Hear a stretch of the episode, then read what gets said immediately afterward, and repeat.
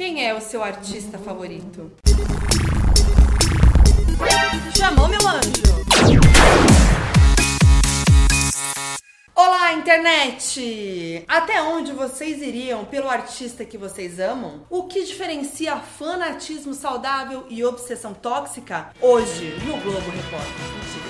Muito que bem, ó, Swarm ou Enxame em inglês, nova minissérie do Prime Video, discute exatamente isso, meus anjos. A produção tem sete episódios, aliás, bem curtinhos, uma média ali de 30 minutinhos, e é uma parceria entre Donald Glover e Janine Neighbors, que já trabalharam juntos antes na série Atlanta, que inclusive é uma das minhas favoritas. E aí, Swarm acompanha a jovem Dre, interpretada pela Dominique Fishback, que aliás é muito maravilhosa. E a Dre é tipo assim, fã número um de uma cantora pop chamada chamada Naija, que a gente logo percebe que se trata de uma versão da Beyoncé nesse universo. E aí essa obsessão leva ela a várias situações perigosas, absurdas, provando que nesse caso ela faria de tudo pela ídola, inclusive matar. Então, no fim das contas, é uma série de serial killer, que é um tema que tá bem alta recentemente, né? Só que aí fica essa ambiguidade. É real? É ficção? O que que é? E aí, junto dessa trama tensa, tem a assinatura de Donald Glover e Janine Neighbors, que é esse humor satírico, muito característico deles. E tem várias participações especiais também. E assim, gente, eu fiquei obcecada. Eu amei a série, eu achei genial. Assim, de verdade, é genial essa série. Eles fizeram algo que eu nunca tinha visto sendo feito antes, né? Porque no fim é uma sátira e é uma crítica também a esse fanatismo dos fandoms, até onde as pessoas vão, inclusive na internet. Porque eu fiquei pensando, se a gente pega essa é, reação, esse hate, esse fanatismo, essa coisa meio tóxica que alguns fandoms praticam na internet e personificar da série Swarm, entendeu? Então acho que foi isso que eles quiseram fazer. Então, obviamente, que eu decidi fazer um 20 fatos gostosinho com muitas curiosidades da série. E lembrando que tem vários spoilers, então se você ainda não terminou ou não começou a assistir a série Swarm, corre lá no Prime Video, assiste, depois volta aqui. Então é isso, cata sua pipoquinho, seu melzinho e bora. Bom, já vamos começar com a dúvida maior. Swarm é ou não é uma série inspirada em fatos? A Dre existiu? Até porque no começo de todo episódio aparece o aviso. Esta não é uma obra de ficção. Qualquer semelhança com pessoas reais, vivas ou mortas, ou eventos reais é intencional. Mas no fim de todo episódio tem outro aviso dizendo: embora a história seja inspirada em certos eventos reais, é um trabalho de ficção. Os personagens e eventos retratados são fictícios e qualquer semelhança ou identificação com o nome, personagem ou história de qualquer pessoa real, viva ou morta, ou qualquer empresa é mera coincidência e não intencional. Evitando qualquer tipo de processo, né,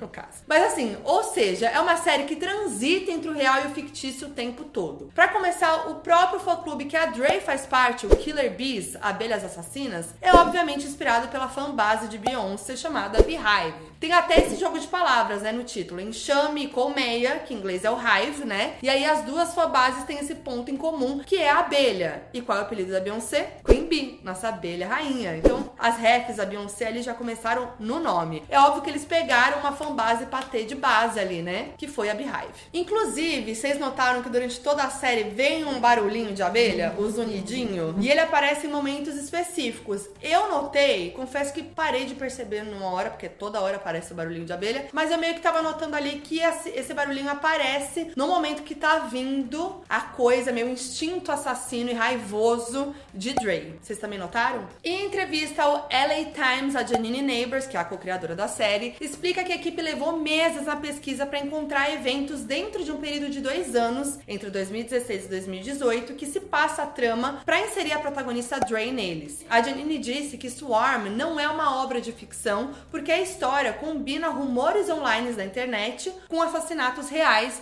mas que pouca coisa foi inventada. E aí, na exibição de Swarm em primeira mão na South by Southwest, a Janine contou que ouviu falar de um rumor de que uma garota chamada Marissa Jackson tinha cometido suicídio ao perceber que certa estrela pop tinha sido traída pelo marido. E aí, no caso, essa lenda da Marissa veio quando a Beyoncé lançou o álbum Lemonade, em que expõe as traições do Jay-Z. E aí, segundo essa fake news, a Marissa teria cometido suicídio depois de ter percebido que Bey tinha sido traída. E qual é o nome da irmã da Dre na série, interpretada pela Chloe Bailey, inclusive? Marissa. Mas, gente, vale ressaltar aqui que essa história é fake news, tá? E nenhuma Marissa se matou por esse motivo. O rumor foi criado no site satírico Empire Herald e acabou se espalhando por lá. E a Dre, personagem principal, também não existe ou existiu, ela é 100% fictícia. Mas os atos criminosos dela são sim inspirados em histórias reais. O episódio 6 de Swarm, inclusive, confunde ainda mais essa ambiguidade entre real e ficção, mas eu já vou falar dele mais pra frente. E Swarm é o primeiro trabalho do Donald Glover após ele assinar um contrato de exclusividade com o Prime Video. Inclusive, ele também tá trabalhando numa série inspirada em Sr. e Sra. Smith e ao lado de apenas Phoebe Waller-Bridge. Gente,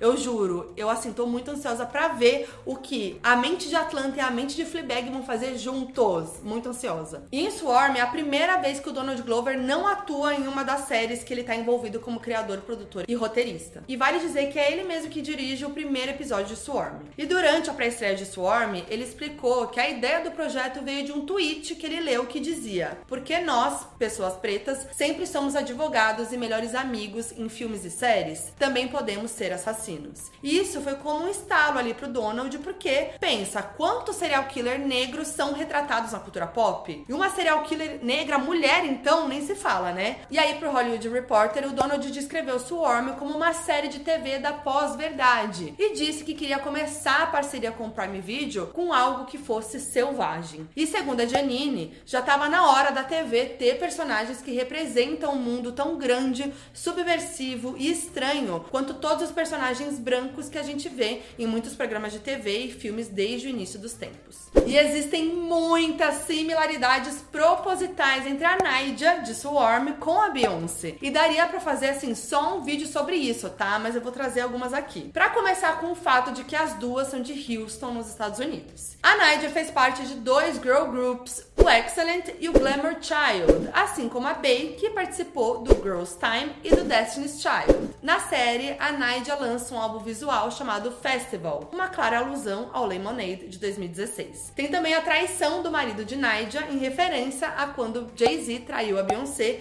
e quebrou a internet. E assim como Beyoncé, Naija também fica grávida de gêmeos em Swarm. Os filhos nascem em agosto de 2017, assim como os gêmeos da Bey. E no terceiro episódio, quando a Dre aquela mordida na Naija, também inspirado em algo que de fato aconteceu na vida real, vocês sabiam? No início de 2018, a comediante Tiffany Haddish contou a Vulture e a GQ que uma mulher tinha mordido a Beyoncé numa festa na Califórnia, logo depois de um show do Jay-Z. Depois de meses de muito mistério, a Tiffany confirmou a identidade de quem mordeu a Beyoncé, a atriz Sana Latan. Tanto que no final do episódio, quando dois cozinheiros estão do lado de fora descansando, um diz pro outro: Sabe quem era? Aquela garota do Além dos Limites. E ele se referia a Sana Latan, que interpreta a Monica Wright no filme. Eu aposto que muita gente ficou assim: hã? E aí tem também a relação da Nadia com o Cachê, que inclusive é interpretado pelo Stephen Glover, irmão do Donald Glover, que claramente é uma ref ao casal B e Jay-Z. Inclusive eles também fazem uma turnê em conjunto, assim como a On The Run Tour. E é bem parecida, assim, todo o visual do cartaz e tal. Inclusive também tem a recriação da famosa cena do elevador, aquela fatídica treta da Solange Knowles, irmã da Bey, com Jay-Z depois do baile do match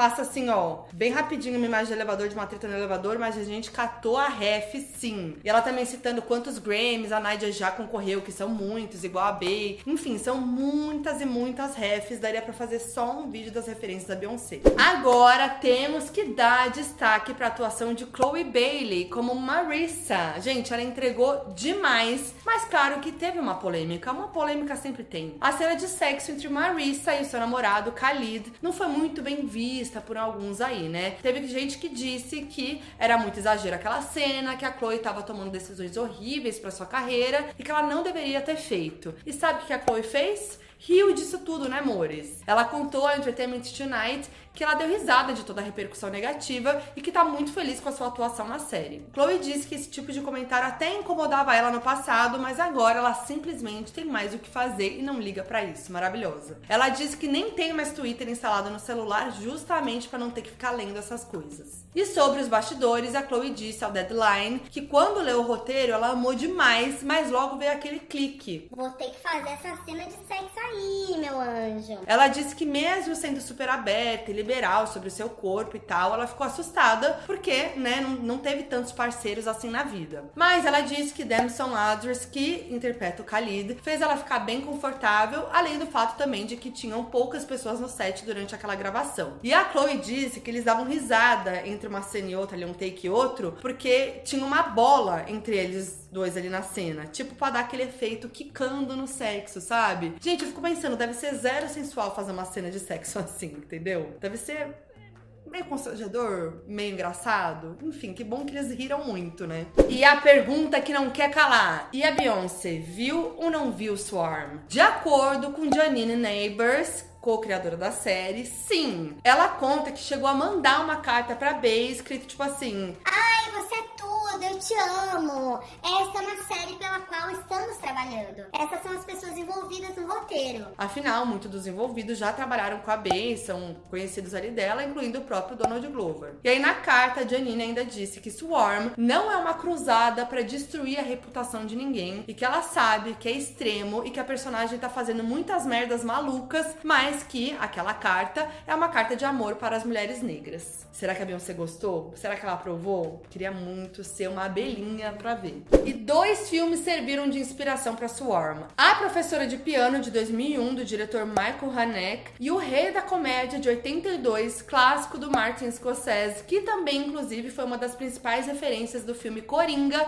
com o Joaquin Phoenix. E aí os criadores do Swarm, Donald e Janine, queriam criar uma história de anti-herói e também foram beber na fonte dos grandes anti-heróis da televisão. Don Draper de Mad Men e Tony Soprano de Família Soprano. A ideia era criar uma nova versão desse arquétipo através das lentes de uma mulher negra moderna. E é isso mesmo, né, gente? Como nos melhores vilões de Hollywood, você até entende como a Dre chegou naquele estado, mas não concorda com as atitudes dela ou necessariamente torce para que ela se dê bem. Eu só ficava ali curiosa para saber onde ela ia se enfiar. E tem até momentos que você, né, vê aquele lado humano dela no fim de tudo. Olha, que acerto foi a Dominique Fishback pro papel, gente. Ela é incrível. E o Donald Glover tinha visto a performance dela em Judas e o Messias Negro e ficou ali de olho na gata, né? Ali ele já sabia que queria ela pra Swarm. Só que inicialmente era pro papel da Marissa. Vocês imaginam isso? Em entrevista à Vanity Fair, Dominique lembra como ficou honrada e empolgada ao saber que Donald Glover sabia da existência dela e queria ela no projeto dele, né? Imagina alguém que você admira, interessado em trabalhar com você, é um sonho. Só que quando ela leu o roteiro de Swarm, Dominique sabia que queria o quê? Ser a Dre, não a Marissa. Ela contou pro Hollywood Reporter que estava acostumada a interpretar personagens consideradas leves e que, como artista, ela queria essa oportunidade de mostrar um outro lado. E aí, quando ela contou pro Donald que queria interpretar a Dre, ele simplesmente disse: Se esse é o papel que você quer, é esse o papel que você vai ter.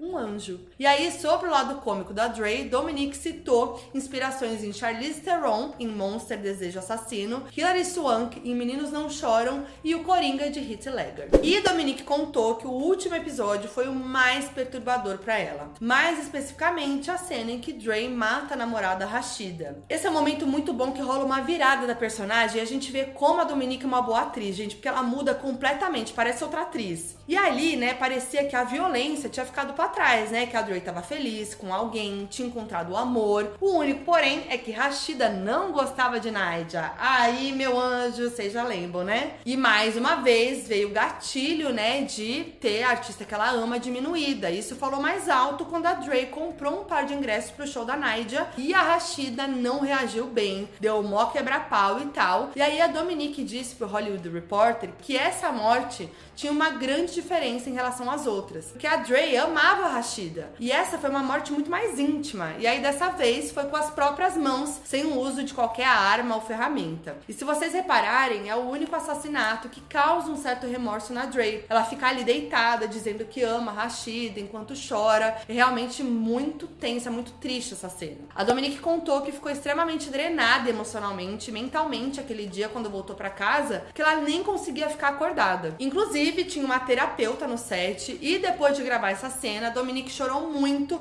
e teve que conversar com a terapeuta. E aí, na série, a Dre perde a virgindade para um personagem branco que ela conhece na boate, interpretado pelo Rory Culkin. Aliás, se você tá assistindo a série Succession, que tá um sucesso, que tá um sucesso, vai perceber que ele é a cara do irmão Kieran Culkin, que faz o Roman na série. E os dois são irmãos de quem? Isso mesmo, Macaulay Culkin. Gente, que família, né? Mas bom, uma jornalista da Variety perguntou pra Janine por que Dre perde a virgindade logo com um cara branco. E olha só, inicialmente o personagem era diferente. Ela queria o Byron Bowers no papel que acabou com Rory Culkin. O Byron tá na série como George, aquele personagem que trabalha na produção do cachê no terceiro episódio. Então Donald sugeriu colocar o Rory como um personagem que parece se inclinar para um cara negro e no Byron o inverso, um personagem que remete a um personagem branco. E aí Janine conta que essa jogada foi muito inteligente e engraçada, porque você não imagina alguém como a Dre perdendo a virgindade com um cara branco e você nunca viu um cara negro falando sobre distúrbio alimentar. Isso segundo a Janine disse,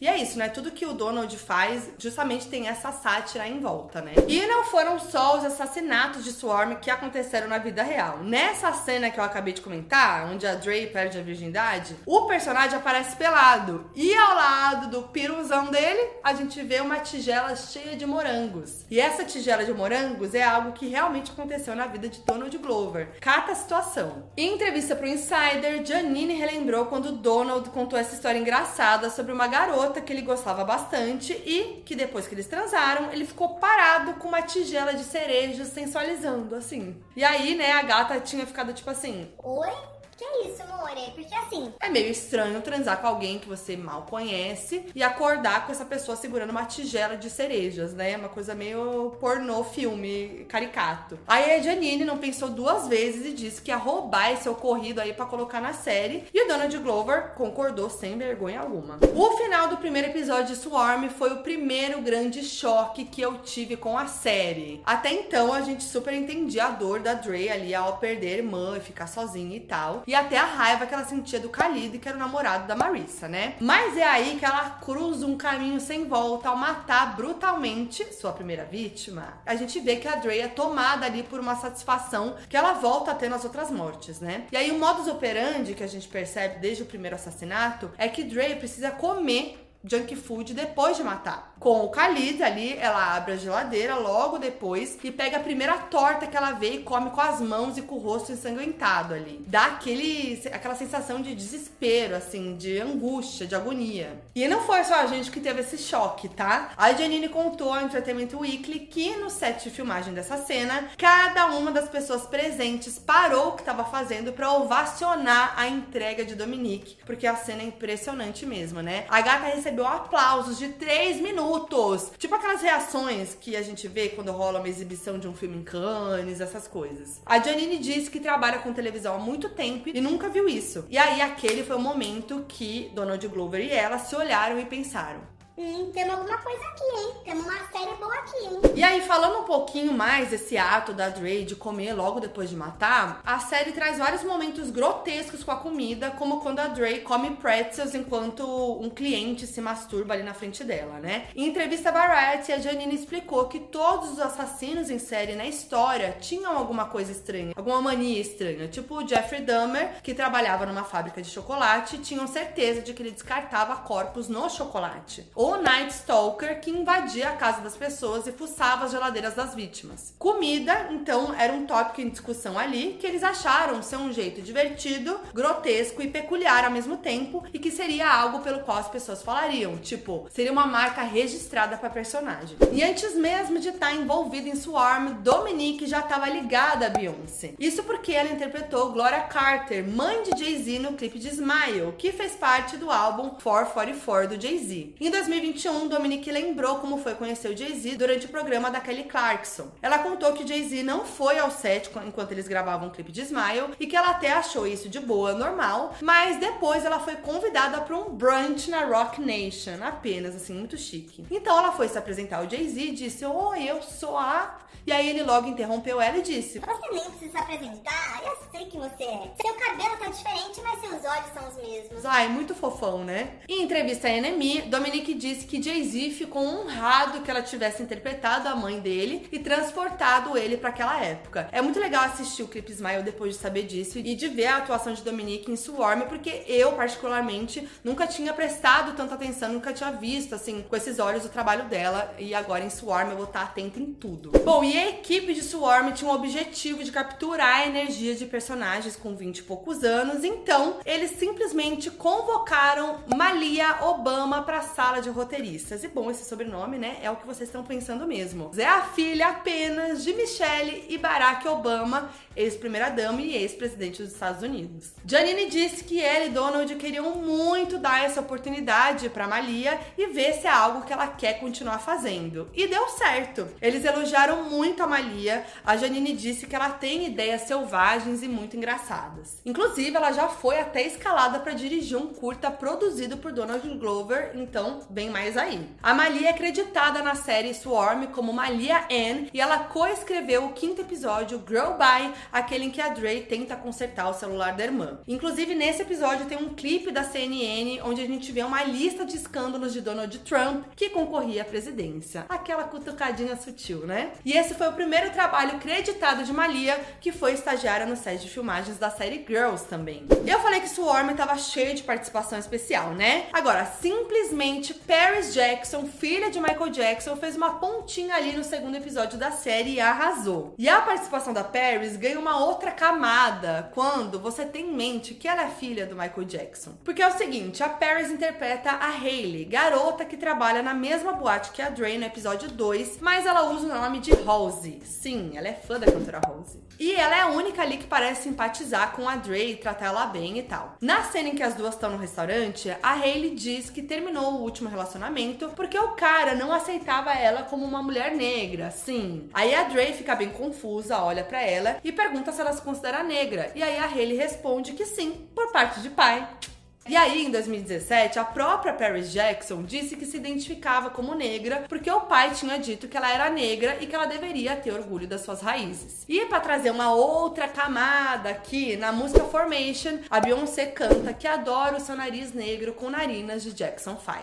Quer mais uma camada? Ela trabalha com o nome de Rose, né? E em 2017, Rose deu aquelas declarações sobre ser negra e ter orgulho de ser de uma família birracial, que foi a maior polêmica, né? Bom, entrevista para o Hollywood Reporter, Janine disse que amou trabalhar com Paris e que queria que Hailey e Dre na série saíssem pegando a estrada juntas. Mas que, claro, isso não seria condizente com quem é a Dre, né? Que vai lá e mata a Hailey depois de ter matado o namorado abusivo dela. Gente, o que foi a participação da Billie Eilish? Sério, palmas pra gata que parecia que já atuava aqui, ó, há anos. Bom, na série, Billie interpreta Eva, líder de um culto de mulheres que acolhe Dre depois dela ser assediada por um policial policial na estrada. E aí, trazer a Billy pra Swarm foi uma sugestão da diretora de elenco Carmen Cuba. Quando o nome foi sugerido pro papel, a Janine adorou a ideia logo de cara. E Dominique contou pra Rolling Stone que Billy foi respeitosa com o trabalho e veio com ideias querendo falar sobre as cenas que gravaria com a Dominique. Afinal, né, a Dre e a Eva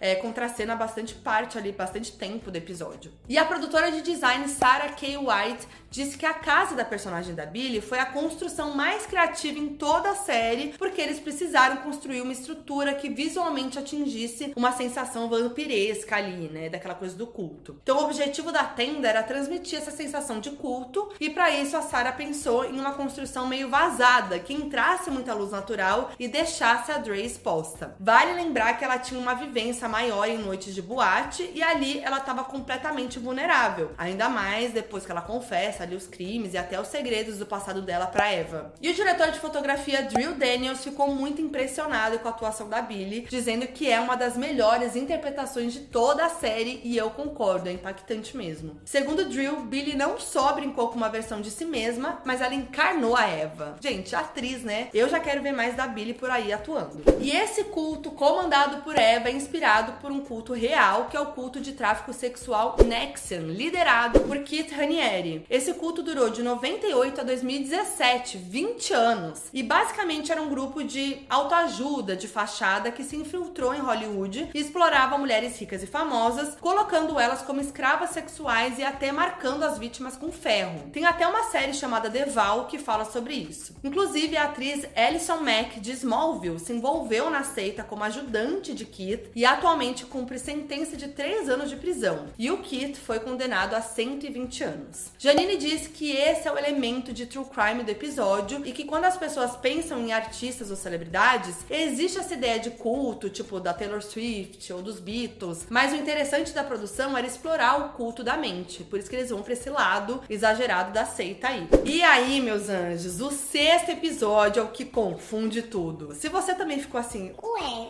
mas como assim? e se perguntou se a Dre era uma pessoa real, você não tá sozinho nessa, tá? Tamo junto. Que o episódio todo é filmado como um mockumentary, que é uma produção de ficção, mas que é gravada como um documentário. Essa técnica foi usada por séries como The Office, o Arrested Development, Vândalo Americano, e isso por si só traz um quê de realismo ao episódio, né? E aí a gente acompanha a detetive Loretta Green, interpretada por Heather Sims, investigando uma série de crimes que podem levar a uma mesma pessoa, que no caso é a Dre. E aí ela vai até os pais da Marissa Jackson para descobrir mais sobre o passado de Dre. E aí, vocês perceberam que o nome Naija não é usado nesse episódio, né? A gente presume que eles digam Beyoncé, mas sempre, quando o nome é dito, ele é censurado, como se fosse para preservar a identidade da pessoa para evitar dor de cabeça com direito de imagem. E eu amo uma cena que é do fã dando depoimento, tá na cara que ele é o fã da Beyoncé, porque ele tá inteiro trajado de Ivy Park. E aí tem umas almofadas aqui na cama dele, dá pra ver que é da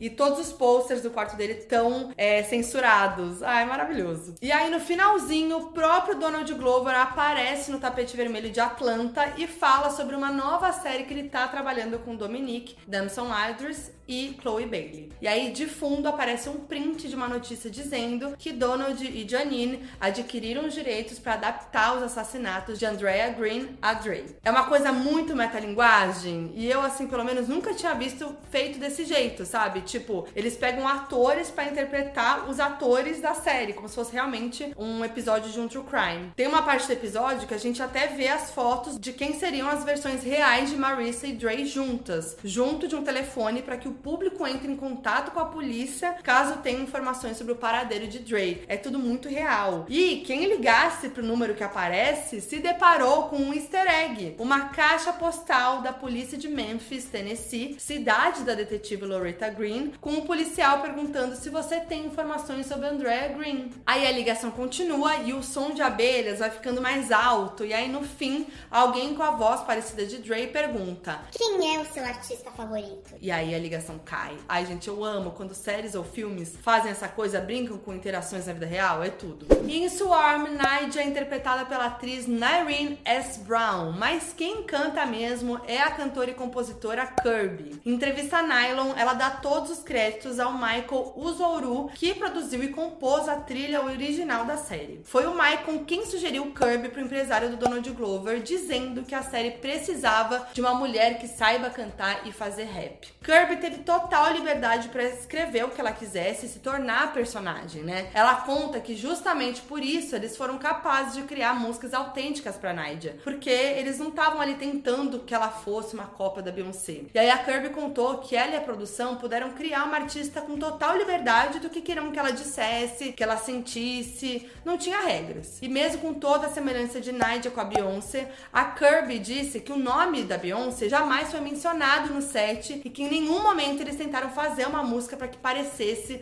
uma faixa do Lemonade. E aí, se fosse para imitar a Bey, a Kirby disse que teria recusado. E fica a diquinha aqui, que toda a trilha da série tá disponível no Spotify. Bom, e aí as coisas ficam meio fantasiosas no final do sétimo e último episódio de Swarm, chamado Only God Makes Happy Endings. Apenas Deus faz finais felizes. A Dre invade o palco e a Nadia interrompe o show e deixa ela subir e recebe ela. E aí as duas vão embora juntas no que parece ser um final feliz. E aí lembra que a Marissa dizia que se tinha alguém no mundo capaz de conhecer e ser próxima de Nadia era Dre? Muito que bem. Fica uma sensação ambígua ali se aquilo é uma fantasia da Dre ou se de fato aconteceu. Eu acho que é imaginação, até porque o rosto da Marissa aparece no corpo da Nadia. É tipo assim, ela é a irmã que ela enxerga na artista que ela tanto idolatra, entendeu? E aí a Janine disse pro LA Times que quando Donald apresentou a ideia da série para ela, esse final da Dre no carro com a Nadia era algo muito nítido para ele e eles já sabiam que o rosto da Marissa apareceria em Nadia. E a Dominique defendeu o final e disse que gostou da dúvida que fica no ar, tipo, O que acontece com ela? Ela vai presa? Ela sai fugindo? E a Janine contou que o final é agridoce e até meio devastador, porque você vê tudo que a Dre fez para chegar onde chegou e você não sabe o quão real aquilo é. Tipo, você não sabe onde ela tá no espaço e tempo. E ela contou que eles quiseram dar esse final ambíguo justamente para que as pessoas pudessem ter sua própria interpretação. E se você esperava uma segunda temporada de Swarm, melhor não criar expectativas, meu anjo. Porque pro Hollywood A Dominique foi questionada se a gente vai ver a Dre novamente numa outra temporada ou série de Donald Glover e Janine Neighbors. E a Dominique foi bem direta. Não, foi uma série limitada. Acabou com a personagem. Ela disse que é uma minissérie, uma história que claramente tem um começo, meio e fim, então é isso, um beijinho pra Dominique. Infelizmente, porque assim, esse final ele é ambíguo mesmo, ele fica no ar, ele dá uma interpretação é aberta, assim, para que, tipo, parece que vem uma continuação. Ele fica aberto, aquela coisa, pode terminar, pode continuar. Mas, né, pela crítica que a série quer passar, pela essa sátira, por toda essa temática dos fandoms tóxicos e tudo mais, eu acho que realmente faz sentido acabar. Eu gostaria de ver mais, porque eu amei, eu achei genial. Mas podia ter uma outra temporada com uma outra temática dentro desse universo, será? Um spin-off da Dominique? Sei lá, gente. Eu só sei que eu amei a série, eu achei realmente genial cada detalhe. Eu amei a personagem, eu amei a Dominique, eu quero ver mais trabalhos dela também. E é isso, vamos esperar para ver se de repente, né, não surge alguma coisa aí. Mas eu já tô ansiosa para ver o que mais a mente brilhante de Donald Glover vai criar no Prime Video. O que, que vocês acharam da série? Comentem aí, me falem mais referências de Beyoncé e de outras coisas que acontecem na série, porque tem muito detalhe. E se você curtiu, deixe seu like, compartilha pra geral que assistiu a série, o que precisa assistir. E lembrando que esse conteúdo tá disponível no meu canal de YouTube e também no meu podcast Foca em FBI, disponível gratuitamente em todas as plataformas de áudio. Então, meu anjo, para muito conteúdo pop, se inscreve no meu canal e segue meu podcast e eu vejo vocês no próximo. É nóis!